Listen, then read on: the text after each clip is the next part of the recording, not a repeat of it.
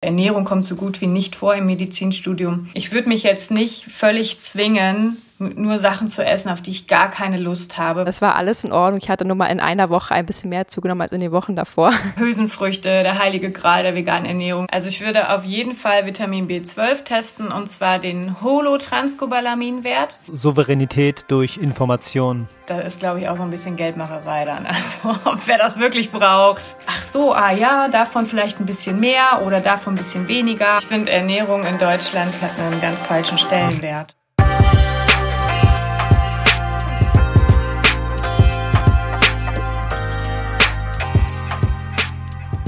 Was ein Glück, dass wieder Sonntag ist. Ich muss sagen, ich habe euch alle vermisst. Herzlich willkommen zu einer neuen Folge von Vegan Gesund mit Grund. Der Podcast. Mein Name ist Fabi. Und ich bin Juju. Die heutige Episode ist der absolute Community-Liebling. Genau, uns erreichte auf unserem Instagram-Kanal Vegan Gesund mit Grund immer wieder die Frage zum Thema vegane Schwangerschaft.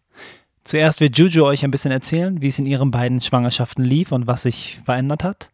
Und danach haben wir noch ein Interview. Also bleibt unbedingt dran. Ja, ist ja alles äh, schön und gut mit eurem Veganismus, aber jetzt, wo du schwanger bist, hörst du auf damit, oder? Ihr wundervollen Frauen da draußen, lasst euch bitte nicht verunsichern. Das ist ein Satz, den ich immer wieder gehört habe. Ich berichte jetzt hier nur von meinen Schwangerschaften. Jede Geschichte ist individuell und ich kann euch nur sagen, wie es bei mir abgelaufen ist. Das erste Mal bin ich äh, geplant schwanger geworden mit 20 und ähm, da habe ich mich also omnivor ernährt, ähm, sprich ich habe alles gegessen und habe eigentlich zum Thema Ernährung nie was gehört, außer diese Standardsätze, du musst äh, jetzt alles doppelt essen oder du isst jetzt für zwei oder wie auch immer. Aber sonst ähm, kam da eigentlich das Thema nicht groß auf. Und auch ich dachte mir damals, wow, okay, cool, jetzt bist du schwanger und jetzt kannst du einfach alles essen, was du willst und ähm, dir so richtig gönnen. Und es ist ja auch manchmal eine aufregende Zeit und es ist auch eine anstrengende Zeit und sich da mal ein bisschen zu belohnen und hier mal ein bisschen Schokolade und hier mal das extra große Schnitzel und so. Das äh, habe ich schon auch sehr zelebriert damals, ähm, auch wenn mir natürlich bewusst war, dass ich mich gesund ernähren soll und auch da so gut ich konnte darauf geachtet habe und viel Obst und Gemüse gegessen habe, habe ich mir doch auch so einiges dazwischen mal gegönnt, was ihr um Gottes Willen bitte auch machen sollt wollt und könnt. Ihr müsst euch da jetzt nicht kasteien, aber es ist dann ja doch eine Riesenverantwortung und gerade in der Zeit, wo man schwanger ist, sollte man eben auch darauf achten und sich bewusst machen, dass es nicht nur deine Schwangerschaft ist und dein Genuss, ähm, denn du kanntest ja theoretisch, wenn du mal ehrlich zu dir selber bist, auch davor und danach der Schwangerschaft ähm, Genuss essen und Süßigkeiten etc. zu dir nehmen. Es ist ja nur im Kopf, dass man irgendwie sich das da dann besonders erlaubt. Ähm, denn ja, in der Zeit hat man eben eine besondere Verantwortung und ich will da jetzt gar nicht zu sehr ins Gewissen reden. Jeder muss das für sich selber entscheiden, aber man ja, entscheidet ja eben auch für das kleine Wesen mit. Und ähm, ja, da ist mir einfach nur eine Sache ganz besonders wichtig zu sagen, die hoffentlich allen klar ist, dass jeder Zug an einer Zigarette oder andere Drogen ähm, und jeder Schluck Alkohol deinem Kind wirklich, wirklich schlimmes Leid antun kann und das auch ein Leben lang begleiten wird. Denn jetzt, wo dieser Mensch sich bildet und die Synapsen sich verbinden, ist wirklich ähm, allerhöchste Vorsicht ähm, geboten, was diese Themen angeht. Du tust deinem Kind damit wirklich nichts Gutes und du wirst es irgendwann bereuen wahrscheinlich. Und deswegen bitte ich dich hier und jetzt und bin froh, das machen zu können in diesem Podcast. Bitte lass die Finger weg vom Alkohol und von Zigaretten in der Schwangerschaft. Mach danach, was du willst, aber bitte jetzt nicht. Ich habe also in der ersten Schwangerschaft mir auch immer mal ähm, natürlich tierische Produkte gegönnt. Das hatte ich auch einfach damals noch nicht auf dem Schirm. Ähm, und hatte aber auch nicht auf dem Schirm, dass ich ja dadurch auch äh, durchaus Medikamente, Schwermetalle, Hormone, Sekret, wenn auch vielleicht abgekocht oder abgebraten, sowie auch einen besonders hohen Anteil an Cholesterin und vor allem Tierleid drin steckt. Das ist ja eigentlich relativ absurd jetzt im Nachhinein, wo ich eben ein anderes Bewusstsein dem Essen und vor allem tierischen Produkten gegenüber habe, dass ich mein Kind ernährt habe in meinem Bauch und es aber teilweise durch Tierleid ernährt habe. Ähm, eine ziemlich absurde Vorstellung, denn gerade in der Schwangerschaft ist man besonders harmoniebedürftig und möchte es sich gut gehen lassen und will natürlich nur das Beste für sein Kind und dass man tote Tiere isst oder Milchprodukte, die durch Qualen gewonnen wurden, ähm, das ist dann im Nachhinein doch ziemlich absurd. Dennoch bin ich völlig fein mit meiner Schwangerschaft. Ich habe da jetzt keine äh, Schuldgefühle. Ich wusste es damals nicht besser. Ich habe mich, glaube ich, schon vergleichsweise gut ernährt. Ich habe nicht übermäßig äh, zugenommen, hatte gute Werte. Das war alles okay. Ich habe ein bisschen Eisen supplementiert bekommen damals ähm, und habe eine wundervolle, gesunde Tochter bei einer wunderschönen Hausgeburt gebären können. Zu diesem Zeitpunkt war ich 21. Mit 28 bin ich vergangenes Jahr erneut schwanger geworden. Zu dem Zeitpunkt war ich schon über ein Jahr vegan unterwegs und es stand für mich völlig außer Frage, ob ich eine vegane Schwangerschaft ähm, erleben möchte oder nicht. Ähm, ich wusste, dass es auch in der Schwangerschaft gibt es keine auf einmal magisch herbeigezauberten Nährstoffe, die man auf einmal braucht, die man vorher nie gebraucht hat oder ähnliches. Also ich wusste einfach, dass es das möglich ist.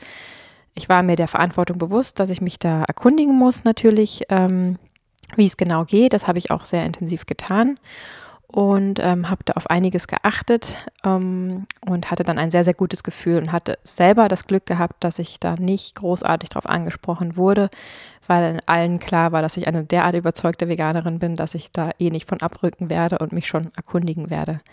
Kurz danach habe ich ja auch das Studium zur veganen Ernährungsberaterin begonnen und ähm, ja, das war dann erst recht der Grund dafür, dass ich nicht weiter darauf angesprochen wurde.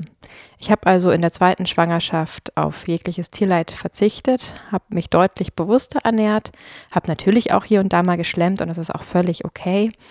Ähm, aber eben immer geguckt, ob ich vielleicht eine etwas gesündere Alternative finde, ne? dass man vielleicht, wenn man kann, eben eher die Trockenfrüchte isst als äh, die Schokolade direkt. Aber auch die habe ich mir gegönnt, um Gottes Willen. Ja, also ich kann also auf beide Schwangerschaften zurückschauen. Sie waren beide wunderschön, zwei tolle Hausgeburten, zwei tolle gesunde Mädchen.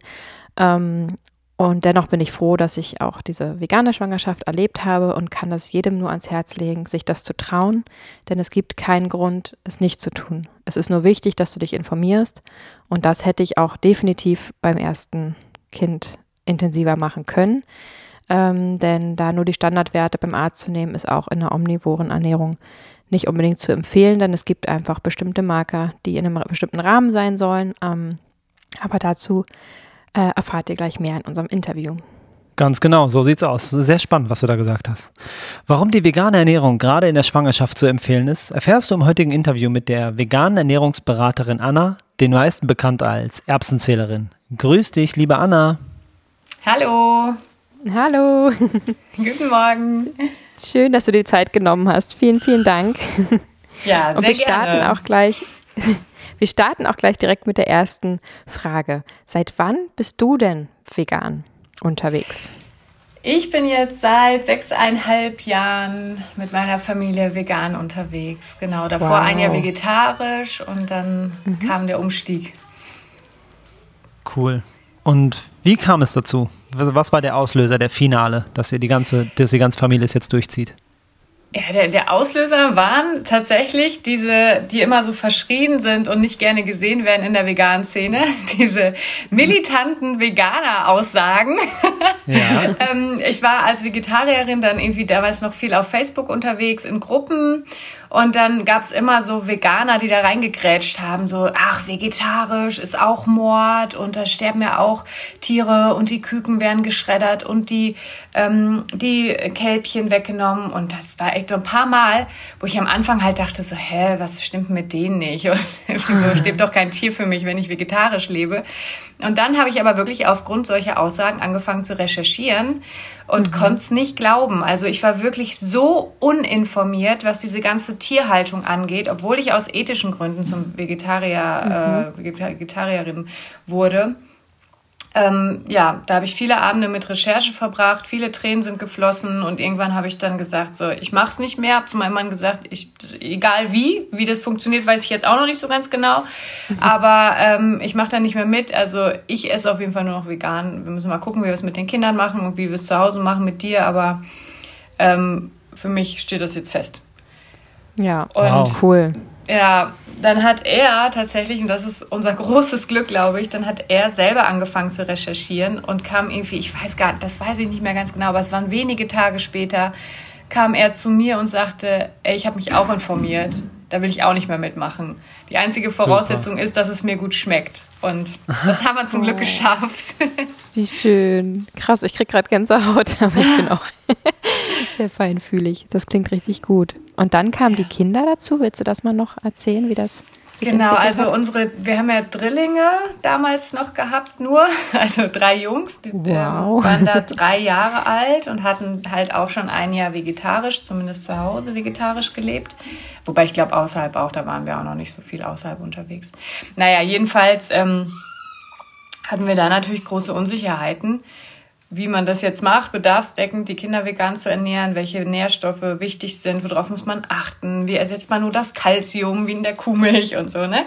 Alle Fragen, ja. mit denen jetzt meine Kunden zu mir kommen, kann ich super, super groß, äh, total nachvollziehen. Und dann habe ich halt auch viel recherchiert, aber war damals, wie heute wahrscheinlich auch, ein bisschen schwierig, da wirklich sichere und ähm, richtige Informationen im Internet zu finden und bin dann ähm, über meine Kinderärztin, die davon natürlich sehr abgeraten hat, ähm, da hatte ich dann gefragt, ob die mir eine Ernährungsberatung empfehlen könnten. Da bin ich zum ersten Mal mit diesem Beruf Ernährungsberaterin ähm, überhaupt mhm. äh, darauf gestoßen oder dass es das überhaupt gibt und dass man so jemanden in Anspruch nehmen könnte. Und da konnte mir aber meine Kinderärztin auch nicht weiterhelfen, beziehungsweise hat mir eine genannt, die habe ich dann angerufen und die hat mir dann direkt eine Standpauke am Telefon gehalten, das ginge gar nicht. Oh und dann dachte ich so, oh nee. und dann habe ich irgendwie selber recherchiert und ich glaube über provetsch.de jemanden gefunden damals. Hm. Und habe dann auch eine telefonische Ernährungsberatung in Anspruch genommen. Das hat mir wahnsinnig geholfen, ähm, mir Sicherheit gegeben. Ja, und dann konnten wir das eben auch guten Gewissens mit den Kindern durchziehen. Genau, und ein paar Jahre später, sechs Jahre, ne Quatsch, drei Jahre später, ähm, bin ich dann schwanger geworden und ähm, hatte somit dann auch nochmal eine vegane Schwangerschaft und Stillzeit und Beikostphase und so. Und unsere Kleine ist dann halt von, seit Geburt vegan aufgewachsen. Sehr wow, schön. Sehr schön. Damit können wir uns natürlich sehr identifizieren, vor allem mit dem letzten Teil. Und ja. auch, mit de, auch mit dem Teil, dass man auf Gegenwehr stößt. Das ist, das ist wirklich total erschreckend. Die äh, DGE, die Deutsche Gesellschaft für Ernährung, spricht sich auch gegen eine vegane Ernährungsweise in der Schwangerschaft aus. Was, was sind deine Gedanken dazu? Wie, wie, wie stehst du dazu? Ja, ähm, ich kann das tatsächlich ein Stück weit nachvollziehen, denn ja wenn man seine Kinder und sich selbst, aber vor allem halt Kinder, die ja auch ähm, Nährstoffdefizite noch nicht so gut ausgleichen können wie jetzt ein erwachsener Körper. Wenn man seine Kinder vegan ernähren möchte, muss man eben gut informiert sein. Und die DGE geht eben nicht davon aus, dass jeder in Deutschland lebende Mensch das ist, ne? dass, dass jeder hier ähm, von sich aus weiß, was bedeutet vollwertig vegan und auf welche ähm, Nährstoffe muss ich besonders achten, wo sind vielleicht Supplemente auch wertvoll oder sinnvoll. Mhm. Ähm, deswegen empfiehlt es die äh, DGE eben nicht, seine Kinder oder sich in der Schwangerschaft, Stillzeit und so weiter vegan zu ernähren. Aber wenn man sich das Positionspapier in der Gänze durchliest, dann steht da schon, dass die DGE eine gut geplante, vollwertige vegane Ernährung in jeder Lebensphase für möglich hält. Also hm. in Begleitung ähm, mit, mit dem Arzt, dass man Blutbilder macht, mit Begleitung einer Ernährungsfachkraft und ähm, ja, dass das eben gut geplant ist und mit gewissen Nahrungsergänzungsmitteln wie jetzt B12 hält sich schon für möglich. Ja, ist da halt nur sehr, sehr vorsichtig, was eine Empfehlung angeht, beziehungsweise spricht keine Empfehlung aus. Ne? Ja. ja, das ist ja auch verständlich und wie du schon sagst, auch gar nicht so verkehrt, dass man da eben das nicht einfach mal eben so macht. Wobei man auch dazu sagen muss, dass ja auch oft die omnivore Kinderernährung nicht besonders gut geplant oder besonders vollwertig ist. Ne? Nee, ich finde Ernährung in Deutschland ist sowieso irgendwie hat einen ganz falschen Stellenwert oder hm. ist einfach nur eine Pflichtaufgabe. Prioritäten. Ja, genau. Ja. Man muss ja irgendwas ja. essen. Ja, genau. Verstehe. Hauptsache schmeckt. Ja. ja, genau. Hauptsache es schmeckt. Ja das, also da finde ich, müsste an vielen Stellen, an, an der Schule, ich meine, es gibt ja Projekte für Schulen auch und so, aber da müsste wirklich viel mehr angesetzt werden, ähm, um den Menschen beizubringen, wie, wie eigentlich eine gesunde Ernährung aussieht. Ne? Aber hinter der Lebensmittelindustrie steckt halt eine riesige Macht, ganz viel Geld. Da gibt es natürlich ähm, ja, unterschiedliche Lobbys, die dagegen mhm. arbeiten. Ja, absolut. Da können wir uns auch gerne nochmal äh, separat unterhalten. Ja. Ich plane auch gerade äh, so ein paar Vorträge für Schulen und will da mich aktiver ah, cool. beteiligen und da äh, probieren, so gut ich kann, Aufklärungsarbeit zu leisten, wenn sie mich dann überhaupt einladen und mich überhaupt lassen. ja, spannend. Das ist total hm. wichtig. Ja. Finde ich also auch. Die einzige, ähm, meine Kinder hatten in der Grundschule jetzt auch ich glaube, fortwährend über die Jahre, jetzt durch Corona letztes Jahr eher nicht, aber erste, zweite Schule auf jeden Fall hatten die auch ähm, so eine äh, außenstehende Person, die mit denen über Ernährung gesprochen hat. Wow. Und die wird aber, ja, aber ähm, vom Deutschen Milchverband bezahlt, also geschickt und ah, bezahlt. Ah, cool. ja. Ich habe gedacht, okay. super. Der Ansatz das ist, ist ja alles völlig auch äh, neutral und ja. Mh. Ja, das ist das Problem, erschreckend. Dass, halt, dass da diese Lobby hintersteckt und äh, mhm. mit Obst und Gemüse lässt sich eben nicht so viel verdienen und da gibt es halt keinen Hülsenfruchtverband oder so, der dann die Ernährungsberater bezahlt, um so eine Aufklärungsarbeit zu machen. Aber das ist wiederum Aufgabe der Politik. Ja, genau. Ich finde, es müsste mhm. vollkommen unabhängig sein eigentlich. Ja, total. Schwierig, schwierig. Sehen mhm. wir genauso. Ähm, du hast gerade Nährstoffdefizite erwähnt. Also ich möchte gerne mit ein, zwei Vorurteilen gerne aufräumen, mit deiner Hilfe natürlich. Ähm, also ein Nährstoffdefizit kann zum Beispiel zu Störungen im Blutbild, Wachstumsverzögerungen, Verzögerungen, äh, neurologischen Störungen und Fehl- sowie Frühgeburten beim Kind führen. In der Gesellschaft ist die vegane Ernährung immer noch als Mangelernährung angesehen. Das dürfte irgendwie auch erklären, warum Menschen sich diesbezüglich Sorgen machen. Wie nimmst du diese Sorge in deiner beratenden Tätigkeit? Wie machst du das? Äh, in, indem ich eben erkläre oder aufzeige, dass wenn man es schafft, sich vollwertig vegan zu ernähren, ganz, ganz viele Nährstoffe automatisch mit abgedeckt werden. Mhm. Also ähm, das Allermeiste wird eben ähm, ja, wird eben abgedeckt. Also wenn man eben äh, Vollkorngetreideprodukte verzehrt anstatt Weißmehl, Auszugsprodukte, das gilt auch für mischköstlich ernährte Menschen, ne, dass da einfach viel mehr Nährstoffe drinstecken. Ähm, Hülsenfrüchte, der heilige Gral der veganen Ernährung, wenn man es schafft, die regelmäßig zu integrieren. Viel Obst und Gemüse, grünes Blattgemüse, Samen, Nüsse und Kerne. Da wird schon unheimlich viel abgedeckt. Und dann ist es ja nun mal leider so, bestimmte Dinge ähm, lassen sich schlechter abdecken, weil unsere Böden hier eben es nicht hergeben, so wie Jod und Selen zum Beispiel.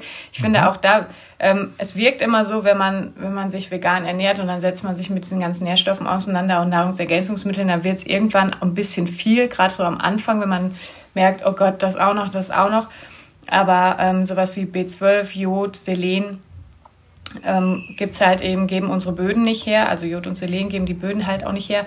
Und deswegen wird es den Tieren zum Beispiel mit ins Futter gegeben. Ne? Das Tier ist immer der Umweg, genauso wie Omega-3. Die Fische fressen bestimmte Mikroalgen und sind deswegen eine Quelle für diese DHA, EPA, ähm, Omega-3-Fettsäuren. Der Fisch ist aber auch wieder nur der Umweg. Man kann also auch aus den Algen ein Öl gewinnen und damit ähm, seinen Bedarf decken. Und die ganz einfachen Sachen, was man ja immer noch so hört, ist das Eisen und Protein und Zink und so. Das lässt sich super einfach über die Ernährung abdecken. Ja. Ähm, und es ist am Ende ist es kein Hexenwerk. Man muss vielleicht einmal seine Ernährungsweise umstellen und umdenken und umplanen und wieder back to the roots, ne? So basically frisch kochen und eigentlich ja unverarbeitete Produkte benutzen. Ähm, dann ist es gut, gut möglich, absolut. Es ist nicht kompliziert. Man muss nur einmal wissen, wie. Genau, einmal informiert, dann reicht es fürs ganze Leben. Ne? Ja, da genau. haben wir auch mal eine genau. Podcast-Folge zu gemacht zum veganen Ernährungsteller. Da könnt ihr auch gerne nochmal vorbeischauen. Äh, da erklären wir das ganze Prinzip, wie der Teller sozusagen, also was man täglich so essen sollte, um einfach sich auch auf natürliche Weise schon weitestgehend richtig gut ähm, versorgen zu können. Da könnt ihr gerne nochmal vorbeischauen. Ähm, ich habe ja auch eine vegane Schwangerschaft erlebt. Und ich muss ganz ehrlich sagen, da hatte ich noch nicht mit dem Ernährungsberatungsstudium angefangen, was ich noch nicht abgeschlossen habe, by the way. Ähm, und war natürlich so weit informiert, wie ich eben vorher schon informiert war. Ähm, aber trotzdem ist es ja in der Schwangerschaft dann nochmal ein bisschen was anderes. Natürlich hat man bestimmte Nährstoffe, äh, die man da mehr supplementieren muss, auf die man stärker achten muss, ähm, weil einfach gerade ein, ein Lebewesen in einem wächst und äh, es da ein paar Besonderheiten gibt. Und für mich stand das überhaupt nicht äh, zur Debatte, dass ich irgendwie mich nicht vegan ernähre oder jemals wieder irgendwie den Joghurt esse oder was auch immer, sogar Fleisch. Also das äh, war für mich völlig klar. Ich muss mich jetzt informieren und werde das definitiv äh, vegan machen. Erst recht, äh, weil ich schwanger bin und noch auch noch Verantwortung für ähm, ein weiteres Leben, Lebewesen habe. Und trotzdem muss ich ehrlich gestehen, ich hatte leider das Pech, dass ich eine richtig, richtig schlechte Frauenärztin hatte, eine umso tollere äh, Hebamme, aber meine äh, Frauenärztin muss ich einfach mal so sagen, war unfassbar uneinfühlsam, war unfassbar alte Schule, obwohl sie sehr jung war. Ähm, oh. Und ähm, gerade in der Schwangerschaft ist man unheimlich sensibel, unheimlich feinfühlig mhm. und sehr, sehr harmoniebedürftig. Und ich habe damals wirklich da gesessen und habe für mich entschieden, ich werde ihr davon nichts sagen. Mhm. Äh, was ja eigentlich total schade ist und äh, blöd ist. Und ich bin sonst echt, äh, deswegen mache ich auch den Podcast, ein Mensch, der gerne in die Konfrontation geht, wenn ich irgendwie dadurch den Veganismus nach vorne bringen kann und bin mhm. da auch eigentlich ziemlich sattelfest. Und trotzdem habe ich da gesessen und habe mir gedacht in dem Moment auf diesem Stuhl, nee, jetzt geht es hier gerade um mich und um meine Schwangerschaft und ich möchte jetzt nicht mit dieser Frau, die wahrscheinlich äh, eh nicht äh, zu überzeugen ist, irgendwie jedes Mal diskutieren und jedes mhm. Mal mir was anhören müssen und das soll hier irgendwie nicht diesen Spirit bekommen und habe mich damals dafür zu entschieden, ihr das nicht zu sagen und das äh, umso mehr mit meiner Hebamme zu besprechen und auch bestimmte Werte dann von ihr testen zu lassen. Mhm. Ähm, und ja, im Nachhinein ärgere ich mich ein bisschen, weil es natürlich gut wäre, da sie auch zu informieren. Und ich habe das auch vor, jetzt im Nachhinein ihr zum Beispiel mal unsere Podcast-Folge zu empfehlen, dass sie mhm. sie ähm, eventuell auch anderen ähm, Schwangeren empfehlen kann. Aber die meisten informieren eben ihre, äh, ihre Ärzte und das sollten sie ja auch tun. Und jetzt wäre meine Frage an dich. Wie kann man sich denn darauf vorbereiten, dass man eventuell ja Gegenwind bekommt? Was, was könnte man den Schwangeren mit an die Hand geben, was sie den Ärzten sagen können, damit sie zum einen beruhigt sind und einen in Ruhe lassen, sage ich mal, mit seiner Entscheidung. Mhm. Äh, zum anderen aber ja auch ganz gezielt die Hilfe der Ärztin oder des Arztes annehmen und sagen, Ne, ich möchte das jetzt machen, aber das und das müssten wir bitte regelmäßig überprüfen oder das hätte ich gern verschrieben. Wie kann man sich da sozusagen auf den ersten Besuch vorbereiten, wenn man die Bombe, die vegane Bombe platzen lässt. ja, also erstmal kann ich das total nachvollziehen, wenn man das auch eben nicht sagt, wenn man vielleicht nicht die Möglichkeit hat, ich denke mal, es war bei dir auch so, den Arzt, die Ärztin zu wechseln und man ist eben darauf angewiesen, in der mhm. Schwangerschaft dort mhm. ähm, in Betreuung zu sein und hat, so wie du das hattest, ein super schlechtes Gefühl, dann würde ich es mir tatsächlich auch überlegen. Weil wie du schon sagst, du bist in dieser Situation, aus der kommst du dann ja auch nicht mehr raus, wenn die Bombe geplatzt ist. Und mhm. es wäre einfach, also das muss ja nicht sein, da so belastet reinzugehen. Und eigentlich soll das ja was Schönes sein, die Vorsorge in der Schwangerschaft. Und hat ja mit der Ernährung auch erstmal nichts zu tun. Ne? Total. Es gab schon so viele Diskussionen jedes Mal wegen der Hausgeburt, die sie wirklich mit Ausrufezeichen ja. in mein Heft geschrieben hat und das rede ich euch auch noch aus und so, also so richtig, richtig krass einfach. Und dann ja. dachte ich, nee, also das jetzt nicht auch noch. Ähm, ich hatte sozusagen schon mit ihr zu kämpfen wegen der Du hattest schon den Stempel, brauchtest du nicht Total. noch. Ja, ja. Also das kann ich wirklich gut nachvollziehen. Und dann ist es natürlich eine schöne Sache, wenn man eine tolle Hebamme hat, mit der man das besprechen kann. Ne? Ähm, genau, aber wenn man ein gutes Verhältnis hat und ähm, ja, das auch einfach besprechen möchte mit seinem Gynäkologen, der Gynäkologin, dann macht es natürlich Sinn, gut informiert über die vegane Ernährung zu sein. Also ich würde jetzt nicht dahin gehen mit der Erwartung, dass meine Frauenärzte, mein Frauenarzt mich da in irgendeiner Form beraten kann, weil das können die halt in der Regel nicht. Ne? Ähm, das mhm. kommt im, im Studium so gut wie nicht vor, also Ernährung kommt so gut wie nicht vor im Medizinstudium. Und ähm, das ist dann privates Interesse oder halt Weiterbildung von den Ärzten, Ärztinnen, wenn sie sich dementsprechend noch irgendwie weiter qualifizieren. Aber das kann man halt nicht voraussetzen. Und das finde ich auch okay. Also dafür gehe ich ja nicht zum Arzt, dass er mich über die Ernährung, wäre natürlich schön, aber ähm, das mhm. ist eben nicht die Regel. Deswegen finde ich super wichtig, dass man selber gut informiert reingeht, auch mit dem Hintergedanken, dass das da vielleicht Nachfragen geben wird. Ja, ach, wahrscheinlich sowas wie ähm, Eisen äh, funktioniert nicht vegan oder Vitamin B12, das Kind kriegt da ähm, irgendwie Entwicklungsverzögerungen, neurologische Schäden und Protein und ne, was es alles für Vorurteile gibt, da würde ich mir vorher ja. gut Gedanken machen, okay, was könnte kommen und was kann ich darauf antworten? Denn wenn ich sage, ja, aber Protein ist doch gar kein Problem. Ich esse ja Vollkorngetreide, ich esse Nüsse, ich esse Hülsenfrüchte, Kartoffeln, kann ich doch super abdecken, so und so. Und Vitamin B12, na klar, nehme ich ein Supplement und, ne, also da würde ich mich eben gut vorbereiten auf das Gespräch und mal schauen. Und es macht eben schon Sinn, ähm, seinem Arzt, Ärztin zu sagen, dass man sich vegan ernährt, wenn man eben bestimmte Blutwerte getestet haben möchte während der Schwangerschaft. Ne? Das macht ja auch nicht jede Hebamme. Und ähm, man kann natürlich auch Heimtests machen, ne, wenn man sich gut auskennt, gut genug auskennt, auf was es ankommt. Es gibt ja zum Beispiel diese von Sarah Screen oder auch von anderen Anbietern, dass man ähm, zu Hause sich selber so ein bisschen Blut entnimmt aus der Fingerkuppe und das dann einschickt und mhm. kontrolliert. Aber über einen Arzt wäre natürlich einfacher. Ähm, weil wenn man diese Werte getestet haben möchte, dann würde er natürlich schon nachfragen, warum das denn, wenn er nicht weiß, dass man sich vegan ernährt. Ne? Also wenn man da wirklich mhm. im Austausch sein möchte, dann ja, gut informiert hin, auch was Blutwerte Absolut. angeht, sich gut informieren, was brauche ich eigentlich, weil so ein kleines Blutbild zum Beispiel wird jetzt erstmal gar nichts bringen, brauchst du ja schon bestimmte Werte. Ja, also da muss man wirklich selber Initiative ergreifen und in den Kontakt treten mit dem Arzt oder der Ärztin. Ja, sehr schön erklärt. Vielen Dank. ja, und du sagst auch gerade, das ist ja nicht deren Aufgabe. Das stimmt. Allerdings gerade ähm, haben die das anscheinend in irgendeiner Checkliste alle Gynäkologen denn, äh, oder Gynäkologinnen, denn ähm, Sie sprechen ja schon eigentlich bei jeder Kontrolle auch auf die Ernährung an oder müssen Sie, glaube ich, und fragen halt, äh, was essen Sie denn so oder essen Sie gesund oder essen Sie viel Salat etc. Also so, so ein paar Proforma-Fragen habe ich da in beiden Schwangerschaften immer erlebt, dass Sie das einmal so abklopfen. Aber ja, eben also es wird schon angesprochen, aber eben ohne viel, äh, meist ohne viel ähm, Fachwissen dahinter. Und da erinnere ich mich auch an der ersten Schwangerschaft, dass ich da Vorträge bekommen habe, dass ich ja viel zu dick bin und der Bauch ist viel zu groß. Und dann habe ich mhm. irgendwie gestanden damals, dass ich jeden Morgen gerne einen Kakao trinke, weil ich ja keinen Kaffee mehr trinke für das Baby und kein, kein Koffein. Ja. Und dann, ich soll das streichen. Und am Ende hatte ich elf Kilo zugenommen und war vorher auch äh, sehr schlank. Also äh, es war alles in Ordnung. Ich hatte nur mal in einer Woche ein bisschen mehr zugenommen als in den Wochen davor. ähm, und auch in der zweiten Schwangerschaft habe ich zwölf Kilo zugenommen, übrigens in der veganen Schwangerschaft ein Kilo mehr. ähm, und also es war alles total im Rahmen und äh, dieses Verrücktgemache. Und das ist, finde ich, wahnsinnig schade, dass eben schon über Ernährung geredet wird, aber eben sehr naja, ich will es aber fast schon stümperhaft nennen in den meisten Fällen. Aber genau, da. Waren das, war das da der gleiche? Schön, Entschuldigung. Äh, nee, alles gut. Äh, da, das waren zwei verschiedene. Ah, okay. Also zwei verschiedene Frauenärztinnen. Weil das ähm, nicht und da hoffe ich, dass da. Nee, red mal du. Alles gut. Nee, weil das tatsächlich nicht das widerspiegelt, was ich so allgemein äh, mitbekomme, also aus persönlicher Erfahrung oder was meine Kundinnen berichten. Ähm, das ist tatsächlich meistens kein Thema. Äh, die Ernährung oder das regelmäßig nachgefragt ah, wird. Okay. Meist dann ganz am Anfang, da wird mal kurz angesprochen, ja, essen Sie viel rotes Fleisch oder mhm. Hirse.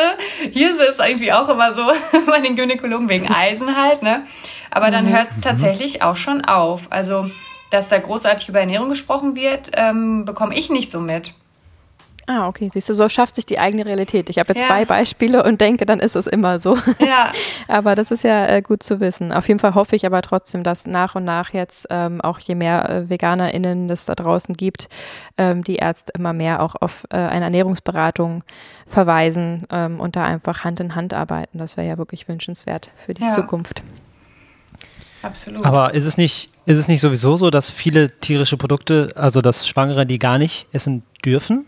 Quasi in der Schwangerschaft oder bin ich da Ja, falsch? diese, diese Rohmilchprodukte nicht und ähm, mhm. natürlich rohes Fleisch nicht, Sushi, solche Sachen nicht, ne? Mhm. Genau, also da fällt natürlich, genau, stimmt, das wird auch immer noch besprochen, hast recht.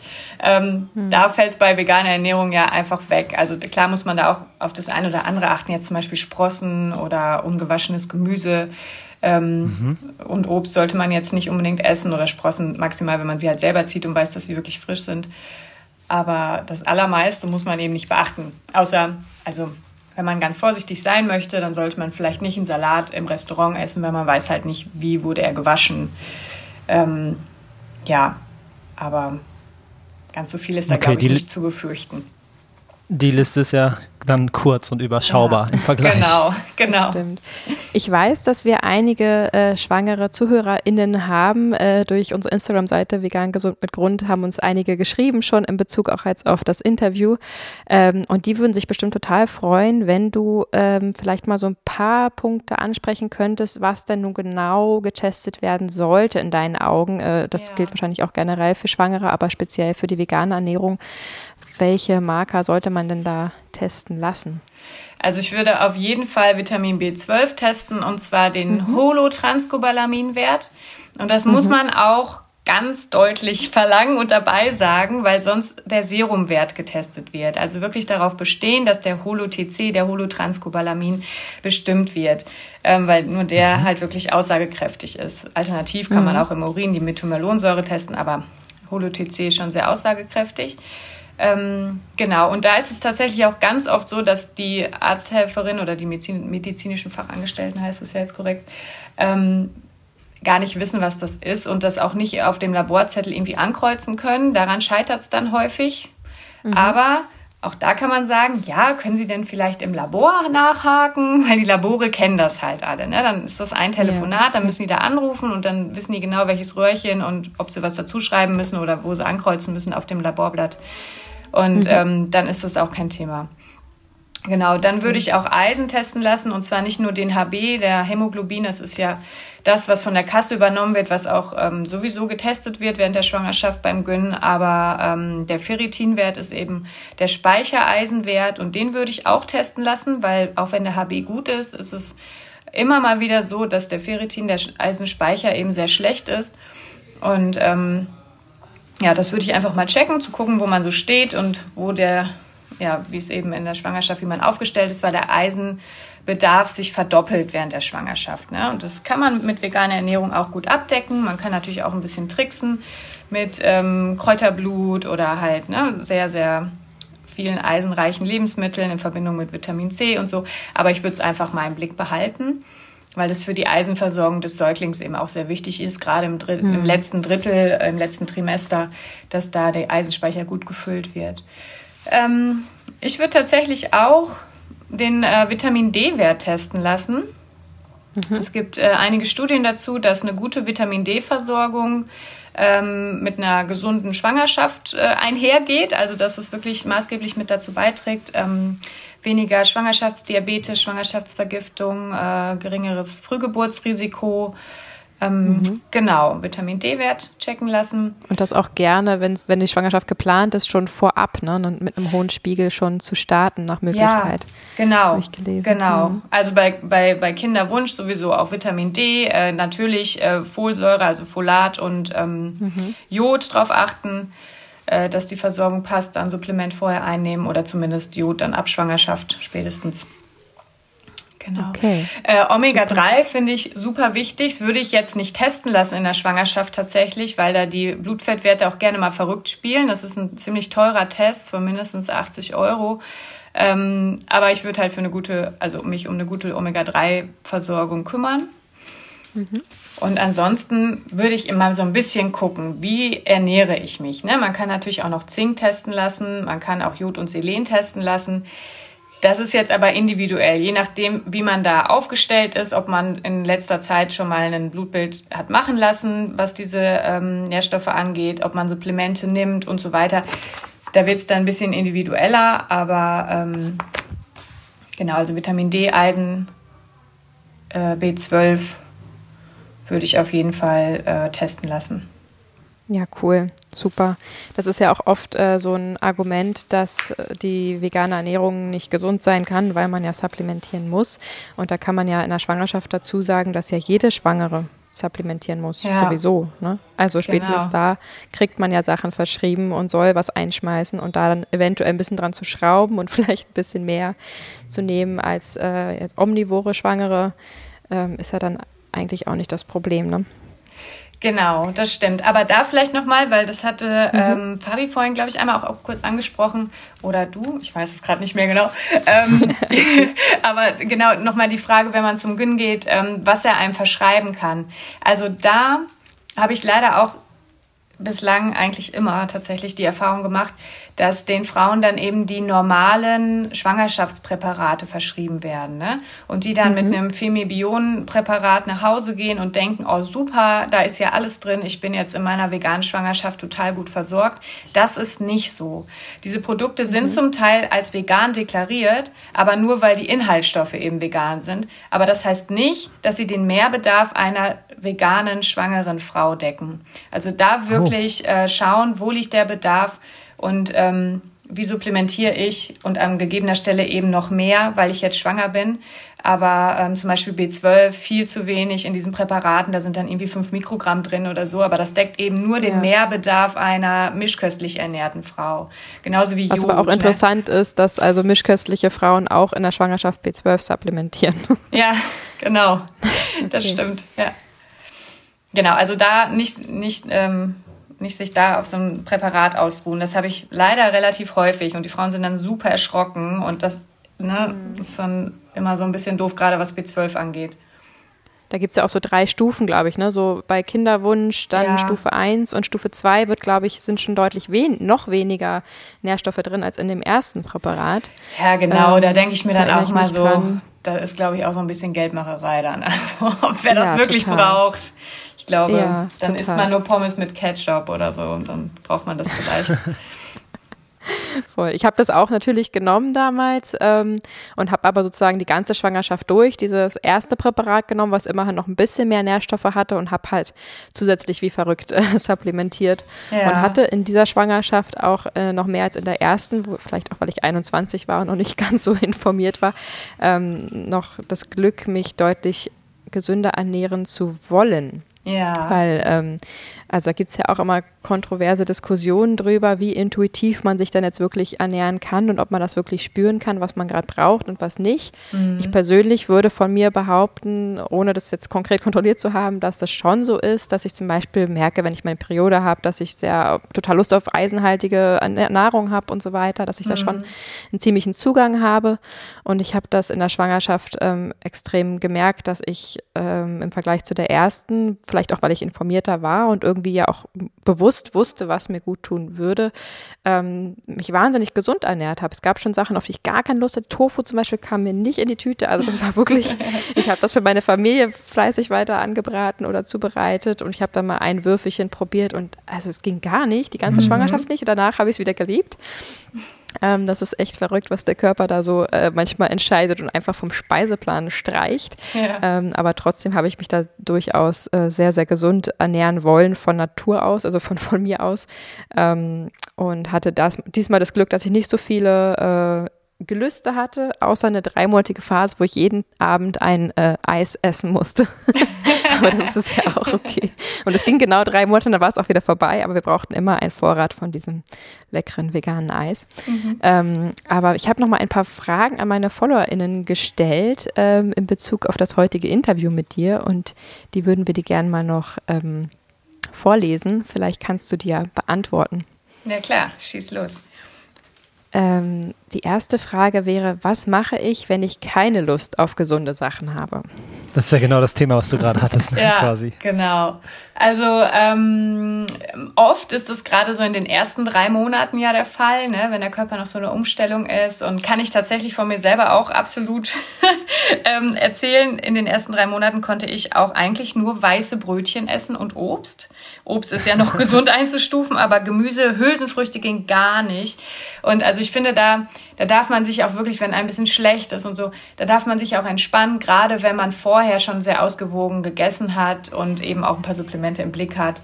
Ähm, da kann der Körper eben auch einiges ausgleichen. Ne? Das geht ja nicht nur vegan lebenden Frauen so, das geht ja auch mischköstlich lebenden Frauen so.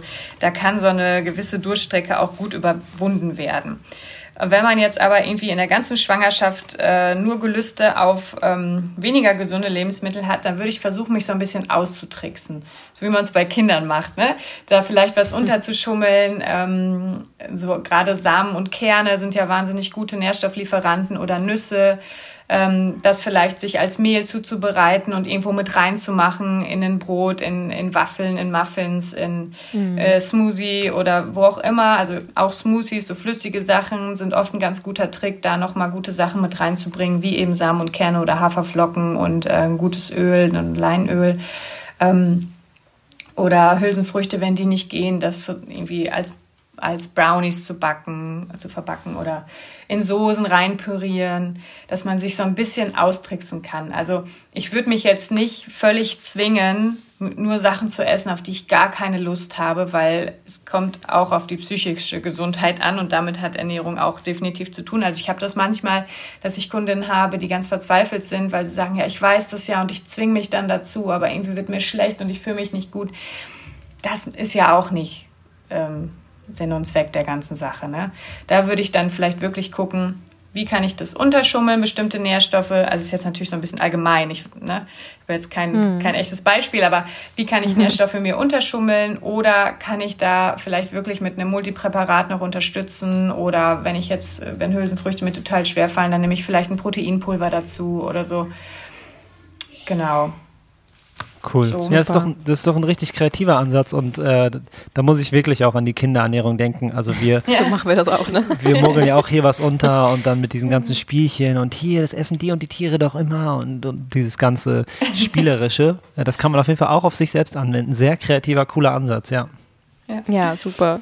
Dann, dann, kam noch eine Frage von einer Followerin, dass sie äh, natürlich sehr sensibel drauf ist und ähm, ja ein bisschen Sorge hat, was das Umfeld sagen wird. Hast du vielleicht so ein so ein ähm, Satz, der alle zum Schweigen bringt, aber der irgendwie halt die Sorgen nimmt, wenn man jetzt eben ja auch, es geht ja dann nicht nur um die Eltern und den Partner, den man irgendwie überzeugen muss oder, oder erklären muss, dass man das jetzt weitermacht mit der veganen Ernährung oder vielleicht sogar in der Schwangerschaft sich für eine vegane Ernährung entscheidet.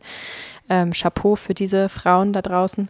Ja. Ähm, Gibt es denn so, so, so einen Satz, den man sagen kann, der die Gemüter erstmal beruhigt? Weil auch selbst ich habe äh, Sätze bekommen wie, ähm, ach so, ja, das kann aber auch zu Kindstod führen und so. Oh.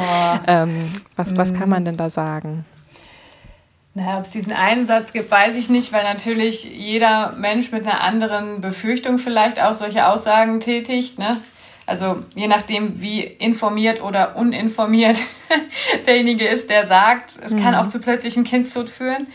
Ähm, was ich immer machen würde, und, und dann eben auch weitergeben würde, mich mit Informationen zu versorgen. Und dann kann man ja mhm. demjenigen vielleicht auch sagen, so, wo sind denn deine Bedenken? Was glaubst du denn, was jetzt ähm, mir fehlen könnte in der Schwangerschaft oder was meinem Sehr Kind gut, fehlen ja. könnte? So, dass derjenige dann vermutlich erstmal in Stocken gerät und denkt, ja, weiß ich auch nicht. Man hört das halt so, ne? Also das wird wahrscheinlich die Reaktion sein, weil ich glaube nicht, dass derjenige mhm. sagt, ja, das und jenes und die, ja, noch die Mikronährstoffe und so. Wahrscheinlich eher nicht. Und ähm, das ist ja auch oft durch die Presse so ein bisschen ange ja, genau. aufgepeitscht. Und dann, ne? dann wirklich, also ich würde gar nicht in die ähm, Verteidigung gehen, sondern direkt so in Anführungsstrichen Gegenangriff, und ne, wirklich so, ja, was glaubst du denn, wo die Probleme mhm. sind? Und mhm. wenn da wirklich konkret was kommt, dann kann man ja sagen, ja, das ist ja kein Problem. Da weiß ich ja, habe ich da und da in den Lebensmitteln oder ja, dann B12 nehme ich als Supplement, das weiß ich ja. Und ich lasse ja auch meine Blutwerte testen. Also ich habe das gut im Blick, da brauchst du dir keine Sorgen machen. Ich würde da mhm. wirklich versuchen, ruhig zu bleiben und ich weiß, dass das sehr, sehr emotional ist, aber da ist wirklich sich, also das kann ich von mir selber eben sagen, je informierter man selber ist, desto selbstsicherer ist man auch und desto besser kann man das auch an andere ja, rantragen, dass es gar kein Problem darstellt. Cool, das heißt also Souveränität durch Information. Ja, genau, ja. Ja, das ist doch cool. Das klingt doch nach, einem, nach einer schönen inneren Stärkung. Cool.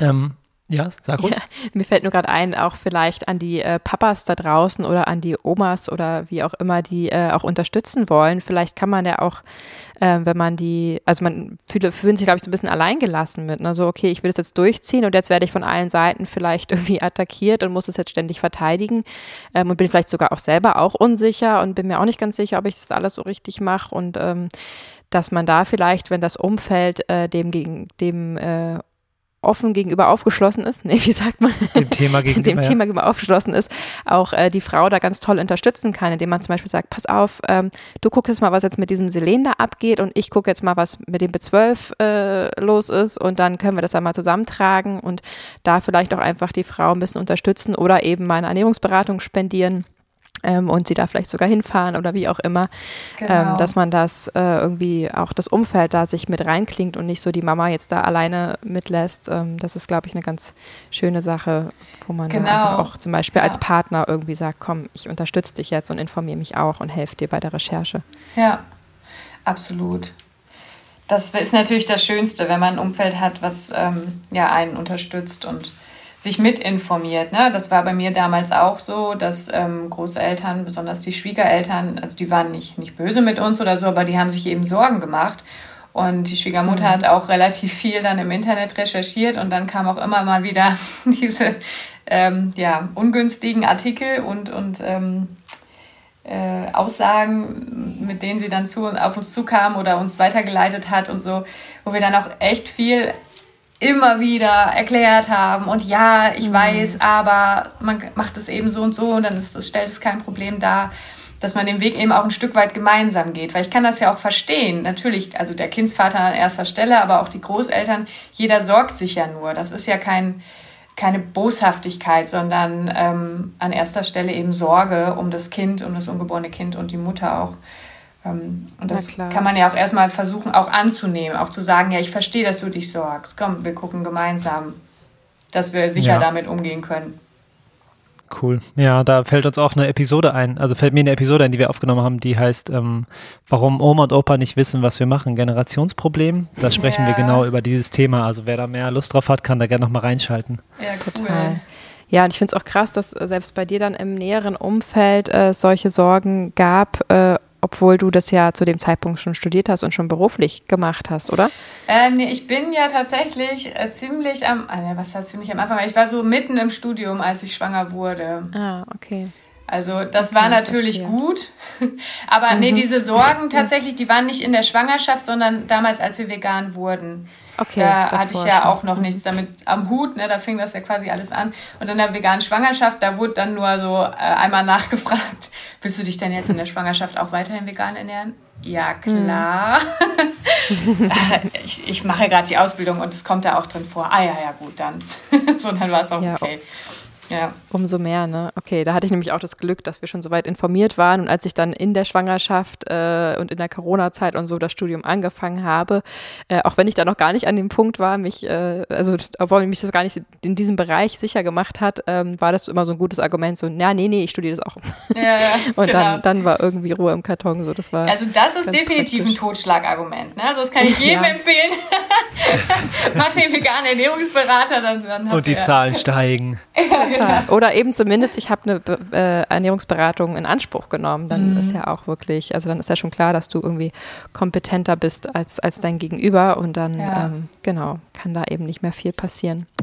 Wenn du jetzt auch Lust bekommen hast, dich genauer mit der veganen Ernährung zu beschäftigen, dann empfehlen wir dir Ecodemy. Dort kannst du orts- und zeitunabhängig dein Online-Studium zur veganen Ernährungsberaterin machen. Mit unserem Rabattcode unten in der Beschreibung bekommst du 10% auf deine Ausbildung und 5% auf deine Fachfortbildung, wie vegane Ernährung für Mütter und Kind, vegane Ernährung für SportlerInnen oder deine Weiterbildung für Fachkräfte. Werde mein Kommilitone oder meine Kommilitonin und starte jetzt in eine informiertere Zukunft für deine Gesundheit und die deines Umfeldes. Cool, ja.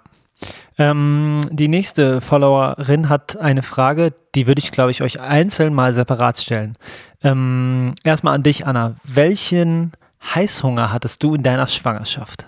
Ich hatte, mm, ich hatte gar keinen Richt, also nicht auf eine Sache. Ich hatte manchmal von in diesem Moment, ich bin pappsatt, ich könnte nie wieder etwas essen in meinem Leben, bis drei Sekunden später, oh mein Gott, ich muss etwas essen oder ich sterbe.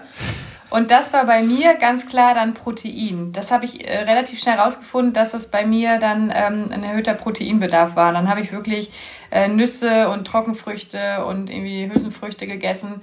Das hat mir wahnsinnig geholfen. Also es, dann war das auch weg mit diesem Heißhunger-Wahnsinn. Aber es war ja. nicht auf eine bestimmte Sache. Das hatte ich tatsächlich nicht. Ich habe eher so Abneigungen entwickelt, aber nicht so Gelüste. Okay, verstehe. Und Juju, wie sah das bei dir aus? Hattest du eine Sache? Ich weiß es eigentlich, aber ich frage trotzdem. Ja, also ich genau, ich beziehe mich jetzt mal auf die vegane Schwangerschaft, auf die zweite. Dazwischen lagen übrigens auch äh, über sieben Jahre. Ah, okay. ähm, ja, ich bin, ich bin keine 23 mehr. ähm, tatsächlich äh, hat sich es bei mir auch in Grenzen gehalten, weil ich eben auch durch die Pandemie und so äh, wirklich zu Hause war und Zeit hatte zu kochen und, und irgendwie ähm, ja sehr, sehr ausgewogen zu essen. Ich weiß, dass ich auf jeden Fall riesige Portionen gegessen habe auf einmal, weil das war oft teilweise so, dass unsere siebenjährige, damals siebenjährige immer genauso viel, teilweise sogar mehr gegessen hat als ich in, zu manchen Mahlzeiten. Äh, Fabi sowieso die doppelte Menge als ich. Und ähm, auf einmal konnte ich da richtig gut mithalten und wir mussten irgendwie andere Topfgrößen auswählen und einfach größere Mengen kochen, weil ich richtig mit am Start war und so richtig toll gegessen habe. Ähm, aber ich hatte genau wahnsinnig viel Lust, mich da sehr reinzuhängen und habe da wirklich sehr ausgewogen Bowls etc., wo super viele verschiedene Nährstoffe und äh, verschiedene Lebensmittel sich vereint haben. Deswegen war es eher so die Größe, äh, die, die Menge, die ich da so gefuttert habe. Und gerade wenn man sehr, sehr viel Gemüse und Obst zum Beispiel isst, dann kann man ja davon auch wirklich Unmengen essen. Ähm, von daher Gelüste, also wie gesagt, Tofu ging gar nicht. Ich hatte diese dreimonatige Eisphase und ähm, ja, dieses viel Durcheinander, also auch wenn ich irgendwie mal im Bett gelegen habe und, und äh, den zehnten Mittagsschlaf gemacht habe und Fabi mal gefragt, soll ich dir mal ein Brot machen oder so, dann ja, ich hätte gern ein süßes und ein so und ein so und dann noch ein paar Nüsschen und ein paar Gürkchen und ein paar, also das war immer alles sehr, sehr bunt. So, ich hätte jetzt nicht irgendwie einen, weiß ich nicht, ne, ein Haferbrei alleine hätte mir jetzt nicht gereicht, sondern es musste immer ganz viel Verschiedenes sein. Das weiß ich auf jeden Fall noch. Aber vielleicht fällt dir noch was ein, was ich so nee, Gelüste hatte. Mir fällt nichts ein. Ich finde es nur schade, dass ihr beide nicht irgendwie. Äh, Ach so, doch, ich hatte auch noch was Schlimmes. Gurke mit Kurkuma und Nutella was? oder so essen wolltet. Klischee. Nee, aber ich habe tatsächlich ab und an mal so eine Tüte Erdnussflips gekillt. Also das kam ab und zu mal, naja, nee, auch nicht eine ganze, aber ähm, das war sowas, was ich jetzt äh, momentan gar nicht mehr esse in den letzten Monaten, aber da äh, so bei Chips, vorzugsweise Gemüsechips, aber da habe ich auch mal Erdnussflips und so ein Zeug mir gegönnt. Ja, klar. Also ich habe jetzt auch nicht nur 100% ausgewogen vollwertig gegessen, ähm, nee, aber nicht so eine Sache, irgendwie Gurke mit äh, wie heißt das, diese vegane Nutella? Ihr wisst, was ich meine. Ja, Haselnussaufstrich. Ja, genau. genau. Und immer was dabei haben, ne? Also eine Banane hatte ich immer in der Tasche ja. und immer irgendwas, um sich äh, über Wasser zu halten, wenn es mal länger dauert und man länger unterwegs ist. Das stimmt. Um irgendwie den Blutzuckerspiegel wieder auf Vordermann zu bringen, auf das Vorderfrau stimmt. zu bringen. das hatte ich auch immer. Immer Müsli-Riegel und irgendwie eine Dose mit äh, Studentenfutter. Stimmt. Ja, wobei, das habe ich allerdings auch bis heute noch immer dabei. ich weiß gar nicht, ob das so schwangerschaftsspezifisch ist für mich. Wahrscheinlich nicht, nee. Gut, und die letzte Frage, die eine Followerin gestellt hat, ist, braucht man eine Ernährungsberatung, wenn man vegan schwanger wird? Ähm, das liegt daran, wie gut man sich mit der veganen Ernährung und Nährstoffen auskennt, würde ich sagen. Also mhm viele ja, nehme ich an. Ähm, ja. Ich glaube, oft ist es auch so, dass es einfach nochmal das letzte Quäntchen ist, um wirklich sicher zu sein für sich selbst. Also ich habe mhm. ganz viele meiner Kunden, Kundinnen sind schon wirklich ganz gut informiert und wollen das aber gerne trotzdem nochmal mit mir besprechen, um eben sicher zu sein. Und dann findet man mhm. vielleicht noch den, die ein oder andere Stellschraube, wo auffällt, ach so, ah ja, davon vielleicht ein bisschen mehr oder davon ein bisschen weniger oder dass man gemeinsam die Blutbilder bespricht und so. Das ist manchmal auch natürlich schwierig, wenn man sich damit nicht so befasst. Ähm, mhm. Jein, also ist jetzt nicht pauschal zu beantworten, ne? Ich denke. Mhm, ja, ist eh immer schwierig, pauschal antworten, ja. Ja, genau dass ähm, wenn man sich gut auskennt, wenn man jetzt im Vorfeld genau weiß, okay, darauf kommt es an und dann in der Schwangerschaft weiß, davon brauche ich mehr. Aber die Frage ist, woher weiß man es, ne? also, ähm, ja. Okay. Kann man so pauschal nicht sagen. Ja, ist auch, ist auch schwierig, genau. ist auch eine schwierige Frage, fand ich auch. Ja, also da sind wir ein bisschen bei der DGE wieder, ne? Mhm. Also ich, ich, ich traue mich jetzt nicht zu sagen, nee, braucht man nicht, weil dann gebe ich vielleicht jemandem Freibrief, der lieber sich doch informieren sollte. Verstehe. Ja. Total. Ja, ist ja auch ein ganz heikles Thema, wenn man so will. Ja. Genau, die anderen Fragen wurden alle schon richtig toll beantwortet im Laufe des Gesprächs. Ich weiß nicht, inwiefern du die Frage beantworten kannst, aber wie stehen denn die Chancen, dass langfristig in den nächsten Jahren vielleicht mal irgendwann die Ernährungsberatung, vielleicht zum Beispiel speziell auf die Schwangerschaft bezogen, mal eine Kassenleistung wird, so wie man ja auch sich eine Hebamme suchen kann ähm, und äh, sogar auch mal StillberaterInnen ähm, bezahlt bekommen kann in bestimmten Fällen. Mhm. Ist denn da irgendwas in Aussicht? Weil ich glaube, bis jetzt wird das immer privat geleistet. Kann das sein? Ähm, also in bestimmten Fällen, also bei, wenn jetzt eine Erkrankung vorliegt, dann übernehmen die Krankenkassen ja auch Ernährungsberater, äh, mhm. Beraterkosten bei. Ähm, allerdings muss man dann als Ernährungsberaterin bei der Krankenkasse gelistet sein und das geht nur unter bestimmten Voraussetzungen. Man muss halt ein Ernährungswissenschafts- oder Ökotrophologiestudium mit bestimmten Voraussetzungen noch oder Diätassistentin mit Zusatzgeschichte irgendwie, dass man da registriert wird. Das funktioniert jetzt mit meiner Ausbildung nicht, aber ich habe mich halt auch sehr nischig vegane Ernährung ähm, ne, ausgebildet. Mhm. Weswegen ähm, ja das eben noch nicht so anerkannt ist und es ähm, wird ja aktuell auch noch nicht staatlich geprüft. Das finde ich auch schade. Also ich habe ja bei der Economy gelernt, ich weiß gar nicht, lernst du da auch oder wo bist du? Ja, genau. Ja, genau. da wo also, die meisten sind. Ne? Ja, ist auch gut. Also ich glaube, die sind auch einfach Absolut, die Besten, ja. weil sie nur das machen. Das finde ich halt so geil. Aber ähm, mhm die Ausbildung ist ja staatlich geprüft, was ich sehr, sehr wichtig finde und eben auch wissenschaftlich fundiert und nach neuestem Stand und alles ähm, belegt mhm. und mit Hand und Fuß und auch nach DGE. Es war mir sehr, sehr wichtig für meine Ausbildung, aber ähm, es erfolgt eben keine staatliche Prüfung. Und die hätte ich mir eigentlich gewünscht. Also ich hätte überhaupt gar kein Problem damit, mich prüfen zu lassen, um dann eben auch äh, mit Krankenkassen abrechnen zu können. Aber mhm. ja, äh, ist ja eh so ein bisschen schwierig, so wie bei Ärzten auch. Auch Kassen arbeiten meist wenig präventiv. Und ähm, ja, wie die Chancen okay, stehen, kann ich dir nicht so genau sagen. Also ja, wenn wir jetzt bei der Krankenkasse sind, ich bin ja bei der BKK Provita, kennt ihr die? Ja. Ja, cool. Ähm, Richtig gut. Ja, genau. Und ich habe, äh, ich arbeite auch mit denen zusammen. Ich gehe auch mit denen auf Messen und so. Und die sind ja wirklich mhm. sehr in der Prävention und sehr, sehr vegan freundlich. Und da kann man aber zumindest zum Beispiel eine Beratung bei mir, aber auch Blutbild, Nahrungsergänzungsmittel, Messeeintritte, Bücher, alles zum Thema Gesundheit und ähm, Ernährung, kann man sich im Rahmen des Bonusprogramms zumindest erstatten lassen bis zu 200 Euro im Jahr. Also mhm, okay. es gibt Mittel und Wege, äh, aber ja, alles deckt es natürlich nicht ab. Aber das könnte man zum Beispiel machen. Cool.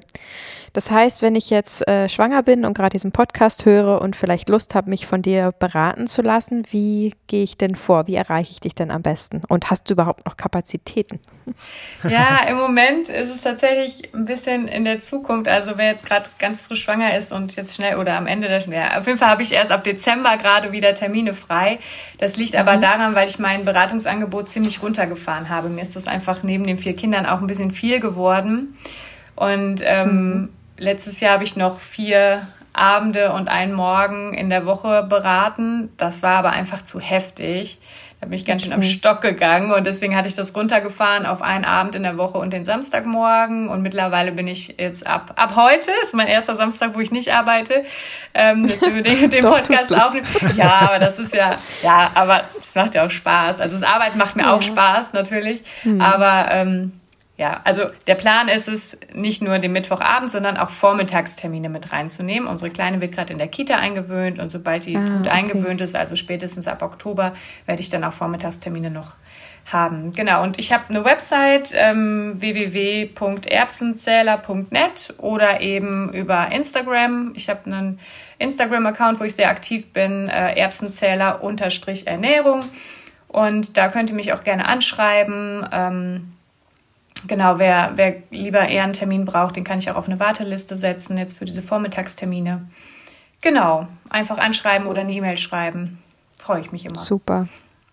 Kannst du sagen, wie viele Beratungsstunden so durchschnittlich gebucht werden bei dir? Äh, In der Woche, im Monat? Also, also reicht in der Regel, nee, also wenn ich jetzt mich bei dir beraten lassen würde, ist so. es dann meistens eine, eine Stunde und das langt oder ist es dann oft irgendwie über sechs Wochen, jede Woche einmal oder? Nee, also tatsächlich habe ich hauptsächlich so einmalige Beratungsstunden. Also ähm, mhm. ich biete auch so eine etwas vergünstigte Doppelstunde an. Es liegt immer dran, was man halt braucht. Ne? Also wenn man jetzt sagt, ich fühle mich eigentlich sicher in der veganen Ernährung, ich möchte jetzt einfach nochmal hören, wie muss ich in der Schwangerschaft, worauf muss ich achten oder Supplemente nochmal durchsprechen ähm, oder beides auch, dann äh, kann man das in 45 Minuten ganz gut schaffen. Mhm. Wenn jetzt noch sehr viele Unsicherheiten sind und noch ein Blutbild zusätzlich und noch das äh, zweijährige Kind und der Ehemann und so, wenn alle mitbesprochen werden müssen, dann wird es natürlich ein bisschen mehr. Ne? Also dann ist es mindestens eine Doppelstunde. Ähm, aber sehr häufig ist es eben eine Beratungsstunde. Das ist dann natürlich knackig, zackig durch. Ne? Da fängt man nicht bei äh, A wie Apfel an und hört dann bei Z wie Zink auf. Aber ähm, das geht in der Regel ganz gut, weil viele Kundinnen Kunden eben auch schon gut informiert sind und da dann eben nochmal den letzten Rest Sicherheit sich wünschen. Oder zu mir kommen in der Schwangerschaft, dann nochmal in der Stillzeit und dann nochmal zu Beikost, was nochmal ein ganz neues Thema ist. Ne? So nach mhm. und nach über ein paar Monate verteilt, das Jahr. Ähm, genau. Ja. Cool. Alles klar. Tipps zum Stillen und äh, vegane Beikost wird es äh, in Zukunft wahrscheinlich auch hier geben. Ähm, es ist auch sind sehr spannende Themen, wie ich finde. Absolut. Das muss man einfach nochmal in einer ganz neuen Podcast-Folge mhm. abhandeln. Mhm. Aber ich glaube, alle Schwangeren da draußen ist jetzt schon mal auf jeden Fall geholfen. Da wurde schon viel nachgefragt in den letzten Monaten und jetzt ist es endlich soweit. Vielen Dank, ja. dass du dir die Zeit genommen hast. Sehr genau. gerne. Das war, das war wirklich sehr hilfreich und so aus dem Leben gegriffen und ehrlich und vor allem mit äh, wertvollen Praxistipps. Das ist, äh, finde ich, immer das Allercoolste. Ja, das freut mich. Also mir ist es auch einfach eine Herzensangelegenheit, da den Frauen die Ängste zu nehmen und die vegane Ernährung so in allen Lebensphasen, gerade was so Familienthemen angeht, auch gesellschaftsfähig zu machen, ne? weil da gibt es so viel mhm. Unsicherheiten noch. Das darf ja. mal besser werden. Schön. Hast du eine Message für alle Frauen, die eine vegane Schwangerschaft anstreben, die wir dann mit schöner, ruhiger Musik unterlegen können am Ende? Also im Grunde das, was, was wir im Vorfeld, was wir auch schon oder ich schon gesagt hatte, informiert euch gut, so gut wie eben möglich, um sicher zu sein für euch selbst und äh, steht für euch ein. Lasst euch nicht verunsichern durch Außenstehende. Wenn ihr wisst, was ihr tut, dann tut ihr das Beste für euer Kind und die vegane Ernährung ist in jeder Lebensphase möglich und ich glaube mit einer, also ich bin mir sicher, mit einer vollwertigen veganen Ernährung tut eurem Kind einen sehr großen Gefallen und gefährdet es nicht, wie manchmal behauptet. Wow, sehr schön. Sehr schöner Abschlusssatz. Vielen, sehr vielen schön. Dank. Vielen Dank. Dann äh, lassen wir dich jetzt wieder auf deine Familie los.